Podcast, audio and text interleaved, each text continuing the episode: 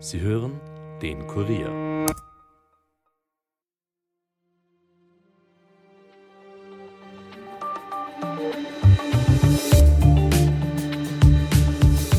Jeder kennt sie, Tech-Giganten wie Facebook, Apple, Amazon oder TikTok. Sie sind durch Innovationen zum monopolartigen Imperien aufgestiegen, denen man im täglichen Leben aktuell nur mehr schwer entkommen kann.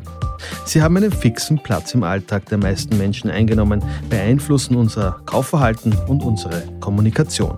Doch wie sind diese riesigen Konzerne, die jedes Jahr Milliarden Umsätze machen, eigentlich reguliert? Die EU hat für die Digitalriesen nun neue Regeln auf den Weg gebracht, die ab heute europaweit durchgesetzt werden können. Es soll eine Art Grundgesetz fürs Internet sein, durch das vor allem die großen Tech-Konzerne an die Hand genommen werden. Aber was genau steht in dem neuen Gesetz? Wie realistisch ist es, dass sich die Unternehmen daran halten? Und was verändert sich für die Nutzerinnen und Nutzer? Diese Fragen beantwortet uns heute Patrick Dax aus unserer Wirtschaftsredaktion. Mein Name ist Elias Nordmesnik und ihr hört den Daily Podcast des Kurier. Die Algorithmen von Google, Amazon und Meta bestimmen, welche Inhalte uns ausgespielt werden, welche Werbung uns gezeigt wird und unter Umständen sogar, welche Produkte wir kaufen. Sie vernetzen uns mit Freunden und Familie und oft wissen sie ganz genau, was wir sehen wollen und was uns interessiert. Doch daneben sind auf diesen Plattformen auch öfter illegale Inhalte zu finden. Fälschungen von Markenprodukten, Terrorpropaganda, ja sogar Kinderpornografie. Und eben besonders gegen diese Inhalte will die EU mit dem neuen Gesetz vorgehen. Der sogenannte Digital Services Act ist ab heute europaweit durchsetzbar. Nach den neuen Regelungen sollen Digitalkonzerne ihre Inhaltsmoderation künftig stark verbessern. Illegale Inhalte sollen etwa binnen 24 Stunden entfernt werden. Da bin ich persönlich mal auf die Umsetzung gespannt. Außerdem sollen sensible Daten wie die Religion, sexuelle Orientierung oder politische Überzeugungen künftig von den Konzernen nicht mehr verwertet werden dürfen. Bei Nichtbefolgung drohen Strafen in Milliardenhöhe. Betroffen von diesen neuen Regeln sind 19 von der EU festgelegte Tech-Giganten, darunter Amazon, Google, Meta, der Apple App Store, TikTok oder X, vormals Twitter. So zumindest der Plan der EU. Aber was bringt das neue Gesetz denn nun tatsächlich? Dazu sprechen wir heute mit Patrick Dax aus unserer Wirtschaftsredaktion. Hallo Patrick. Hallo. Patrick, worum geht es denn im neuen Gesetz überhaupt? Ah, mit dem neuen Gesetz will die EU Nutzer besser vor Desinformationen, vor gefälschten Produkten schützen und will auf der anderen Seite auch mehr Transparenz in Online-Werbung und in äh, die Newsfeeds von sozialen Netzwerken bringen. Mhm. Es sind ja von der EU 19 Unternehmen als die großen Digitalkonzerne festgelegt worden. Welche Konzerne sind denn das jetzt genau? Mhm. Die Grenze, die die EU vorgegeben hat, waren 45 Millionen aktive Nutzerinnen mhm. und Nutzer pro Monat. Uh, unter diese Konzerne fallen zum Beispiel Facebook, Instagram, TikTok, Snapchat, die Google-Suche, die Bing-Suche, aber auch Online-Händler wie Amazon, Zalando und auch das chinesische AliExpress, äh, aber auch die Wikipedia. Mhm. Das heißt, es ist ja eine ganz schöne Latte, eben nicht nur Amazon und Co., sondern zum Beispiel auch die Suchmaschinen. Was ändert sich jetzt äh, durch das neue Gesetz für die Konzerne? Bleiben wir mal wirklich jetzt bei den Konzernen. Bei den Konzernen, die müssen eben äh, äh, strengere Regeln befolgen. Und das ist äh, im Fall von eben den sozialen Netzwerken, das ist es dass sie die Nutzerinnen darüber informieren müssen, nach welchen Regeln oder Algorithmen sie äh, Inhalte in deren Newsfeed spielen und mhm. sie müssen den Nutzern, wenn die das nicht wollen, auch Alternativen bereitstellen, sodass man zum Beispiel nur Inhalte zu sehen bekommt von Leuten, denen man folgt. Dann müssen sie ganz klar über ihre Geschäftsbedingungen informieren und und auch was Falschinformationen betrifft, müssen Sie Nutzern die Möglichkeit geben, die zu melden. Sie müssen Vorkehrungen dagegen treffen und Sie müssen auch begründen, wenn Sie Inhalte löschen. In mhm. Österreich ist, äh, sind diese Sachen schon seit 2021 äh, im, in einem Gesetz gegen Hass im Netz geregelt. Das wird äh, im Februar dann obsolet werden durch diese neuen Regelungen. Es, die eine Seite sind jetzt äh, die Konzerne selbst, die andere Seite sind natürlich die Nutzerinnen und Nutzer in den sozialen Netzwerken. Was ändert sich denn für die? Die haben vor allem auch im Onlinehandel das Recht, mehr Informationen zu bekommen. Also die Plattformen müssen etwa, oft ist es auf Amazon so, dass man bei irgendwelchen Drittanbietern bestellt und man weiß nicht, wer das ist. Diese Informationen müssen jetzt bereitgestellt werden. Die Konzerne müssen das auch stichprobenartig überprüfen. Die Nutzer können das auch melden. Und beispielsweise auch im Bereich der Online-Werbung ist es künftig verboten, dass Werbungen aufgrund sensibler, personenbezogener Informationen ausgespielt werden. Das wären etwa die politische Gesinnung, äh, die sexuelle Orientierung oder die ethnische Herkunft. Mhm. Und von Kindern und Jugendlichen dürfen solche sensiblen Informationen überhaupt nicht mehr für Werbezwecke gesammelt werden. Dass ich die Werbung aber jetzt abdrehen kann, das wird wahrscheinlich nicht kommen. Das wird nicht kommen, aber ich kann sozusagen abdrehen, dass sie sozusagen auf die, äh, sehr eng auf meine persönlichen Vorlieben hin mhm. Äh, abgestimmt ist. Und du hast es schon angesprochen, Stichwort Hass im Netz. Ähm, es gibt sehr viele illegale Inhalte natürlich auf diesen Plattformen. Das muss ja künftig viel schneller gelöscht werden. Wie soll das vonstatten gehen? Die Sache ist die, die Konzerne müssen sozusagen nur reagieren, wenn sie Kenntnis von diesen Inhalten haben. Sie müssen aber dafür sorgen, dass die Nutzer einfache Möglichkeiten haben, diese Inhalte zu melden. Und sie müssen dann, äh, wenn ihnen diese Inhalte bekannt sind, äh, auch rasch Maßnahmen ergreifen. Mhm. Auch zum Beispiel der Kurier ist ja auf Facebook. Ähm, was ändert sich dann für den Kurier? Zum Beispiel, wenn es etwa solche Postings gibt, das wird dann von Facebook gelöscht oder müssen sich die Betreiber von einzelnen Seiten eigentlich auch selbst weiterhin darum kümmern, dass Hasskommentare gelöscht werden? Bei den Hasskommentaren äh, ich habe die, die Regelung jetzt nicht äh, genau im Kopf, aber wenn sozusagen unter einem Kurierposting äh, solche Hasskommentare auftauchen, dann äh, lege das auch in der Verantwortung des Kuriers, sie zu löschen. Wenn allerdings jetzt der Kurier, was ich, wovon ich nicht ausgehe, Desinformationen verbreitet oder Hassreden verbreitet, dann äh, müsste Facebook äh, eingreifen. Mhm. Du hast den Onlinehandel schon ein wenig angesprochen. Was ändert sich denn da jetzt genau? Es gibt ja zum Beispiel immer wieder Vorwürfe, dass es Log-Angebote gibt oder dass künstlich Druck auf die Konsumenten erzeugt wird, indem suggeriert wird, dass zum Beispiel ein Produkt ähm, sehr bald äh, ausverkauft sein könnte. Ändert sich da irgendetwas? Ja, das wird explizit untersagt, das fasst die EU-Kommission unter dem Begriff Dark Patterns, also äh, Muster, die jetzt für den Konsumenten nicht auf den ersten Blick ersichtlich werden.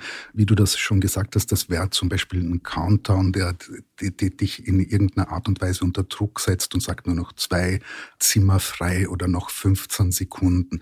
Das ist für die großen Plattformen äh, also ab sofort de facto verboten.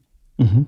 Und die Online-Werbung, die da natürlich auch dazu gehört, hast du schon angesprochen. Kannst du das noch ein bisschen genauer erklären, wie da die Plattformen bis jetzt vorgegangen sind, dass man ja wirklich ähm, alles durchleuchtet hat? Das heißt, es wird weiterhin möglich sein, zum Beispiel Alter und Geschlecht sozusagen ähm, zu speichern für diese Plattformen, aber die sensiblen Daten wie zum Beispiel Religion nicht mehr. Ist das korrekt? Äh, Sie dürfen auf dieser Basis dann sozusagen keine Online-Werbung mehr ausspielen. Das ist eine Regelung, die durchaus ihre Berechtigung hat. Wir erinnern uns an, an beispielsweise diesen Cambridge Analytica-Skandal, wo mhm. äh, sehr gezielt Leute mit demografischen Merkmalen, bestimmten Ängsten, bestimmter äh, politischer Gesinnung ausgewählt wurden und denen dann gezielt äh, Werbung gezeigt wurde.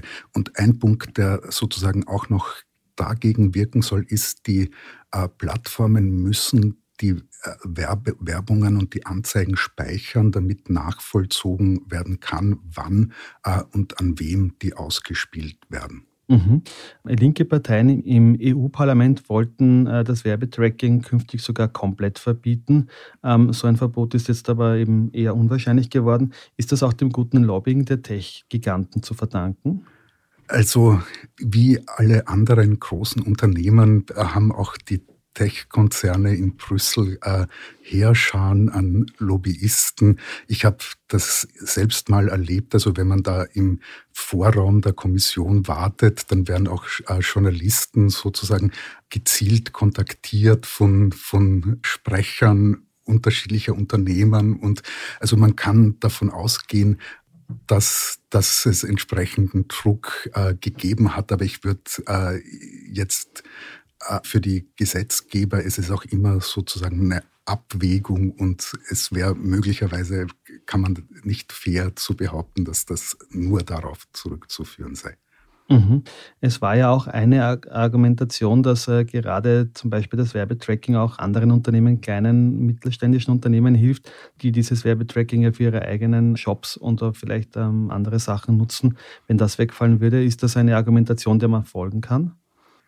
Also ich könnte der Argumentation nur schwer folgen. Solche Fragen, die Nutzung von Daten und die Weitergabe von Daten, die beispielsweise große Plattformen, auf denen kleinere Händler tätig sind, die ist Gegenstand von anderen EU-Maßnahmen, die auch bereits beschlossen wurden und im Mai sozusagen gültig werden sollen. Das fällt dann unter das Stichwort Digital Market Act. Da wird der Datentausch, die Datennutzung und auch die Datenweitergabe unter Unternehmen geregelt. Mhm, das heißt, hier werden wir dann noch e-, einiges erwarten können. Bleiben wir jetzt bei dem jetzigen Gesetz. Was sind denn die Reaktionen von den Konzernen dazu? Also jetzt die offiziellen Reaktionen, weil wie wir ja gerade schon auch gehört haben, gab es ja davor schon sicher ein ordentliches Ziehen. Aber jetzt die offiziellen ähm, Reaktionen der Unternehmen? Mhm. Da hat man beispielsweise bei Meta Plattformen, das wären Instagram oder Facebook in der vergangenen Woche gesehen, äh, die haben dann tatsächlich begonnen, als Alternative zu algorithmisch generierten Newsfeeds andere Newsfeeds anzubieten. Die haben das dann so dargestellt, als, als wäre das ihre Idee gewesen. Das hat beispielsweise auch TikTok gemacht, das einen wirklich brutalen Algorithmus hat, also dem sich vor allem Jugendliche kaum entziehen können, die dann Stunden davor verbringen, auch TikTok hat äh, schon seit längerem eingeführt, dass wer sich dafür ausspricht, dann nur noch Inhalte ausgespielt werden von Nutzern, denen man auch selbst folgt. Mhm. Das heißt, hier hat es äh, schon erste Neuprogrammierungen sozusagen gegeben. Was sind denn die Konsequenzen für die Unternehmen, wenn sie sich nicht an dieses neue EU-Gesetz halten? Mhm.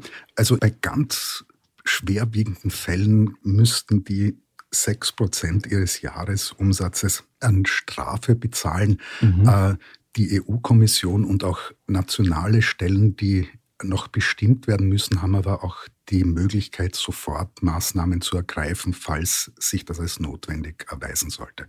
Wie realistisch ist denn, dass die Unternehmen sich auf Punkt und Beistrich an das Gesetz halten oder eventuell sogar Strafzahlungen riskieren, einfach weil es für sie lukrativer ist, das System weiter so zu führen, aber dafür halt ein paar Strafen zu zahlen? Äh, sechs Prozent des Jahresumsatzes sind selbst für große Plattformen etwas, das man nicht aus der Portokasse bezahlt.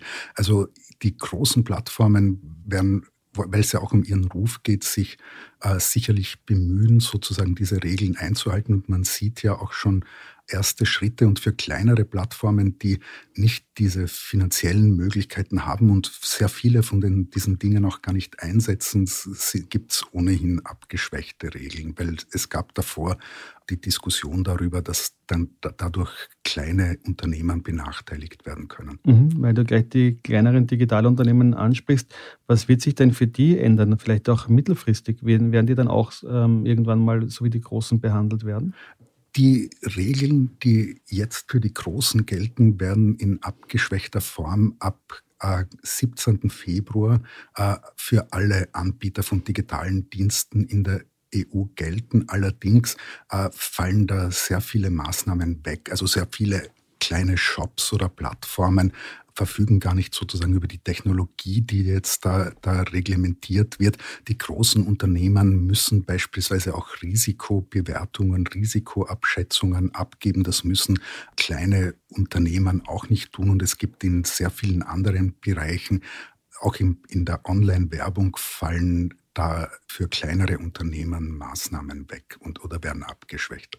Das heißt, hier werden die Zügel ein wenig lockerer gehalten von Seiten der EU.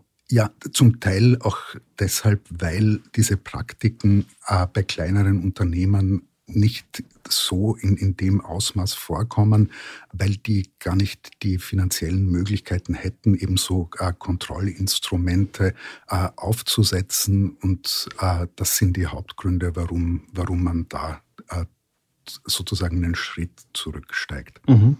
Abschließend, Patrick, kann man sagen, dass es hier ähm, innerhalb der EU zumindest in die richtige Richtung geht, dass hier auch die Nutzerinnen und Nutzer besser vor Werbung und vor Hass im Netz geschützt werden dadurch? Es ist in jedem Fall eine Verbesserung. Also in Österreich und auch in Deutschland hat es entsprechende Gesetzesinitiativen ja schon gegeben. Da wird sich de facto nichts ändern. Da wird einfach das nationale Recht durch das EU-Recht überschrieben. Was jetzt den Konsumentenschutz betrifft, sind da sehr viele äh, gute Regelungen dabei. Konsumentenschützer monieren aber auch, dass, äh, dass es da sehr viele Schwachstellen gibt und sozusagen groß formulierte etwa Schadensansprüche, dass, äh, dass die in der Realität dann auch kaum umgesetzt werden können. Mhm. Das heißt, hier müsste man eventuell auch nochmal nachschärfen, aber erst einmal haben wir jetzt dieses neue Gesetz. Lieber Patrick, vielen Dank für den Besuch im Studio. Danke für die Einladung. Ja, und wir kommen jetzt noch zu weiteren Meldungen. Die ÖVP möchte das Klimakleben künftig zu einer Straftat machen. Das geht aus einem Entwurf für den sogenannten Zukunftsplan 2030 der Partei vor. Der Kurier hat als erster darüber berichtet. Unter anderem will die ÖVP darin einen neuen Straftatbestand im Strafgesetzbuch schaffen, um gezielt Klimakleber strafen zu können. Außerdem sieht der Plan der ÖVP eine Verschärfung der Straßenverkehrsordnung und, besonders heikel, eine Verschärfung des Versammlungsgesetzes vor. Die grüne Justizsprecherin Agnes Brammer hat sich gegen den Vorschlag ausgesprochen, besonders in Bezug auf Änderung des Versammlungsrechts. Und auch von Amnesty International Österreich ist Kritik am Vorschlag gekommen. Und für den Anschlag auf die Nord Stream Pipeline im vergangenen Jahr soll ein ukrainisches Kommando verantwortlich sein. Die Saboteure sollen sich vor und nach dem Anschlag in der Ukraine aufgehalten haben. Das geht aus zahlreichen ausgewerteten Datenspuren des deutschen Bundeskriminalamts hervor. Auch die CIA und norwegische Ermittler haben in dieselbe Kerbe geschlagen. Zur Erinnerung, im September des vorigen Jahres waren an den Gaspipelines Nord Stream 1 und Nord Stream 2 insgesamt vier Lecks entdeckt worden, die durch heftige Explosionen verursacht worden sind. Das war's für heute von mir. Noch einen schönen Tag. Ton und Schnitt von Dominik Kanzian. Mitarbeit von Marlene Pickelmeier.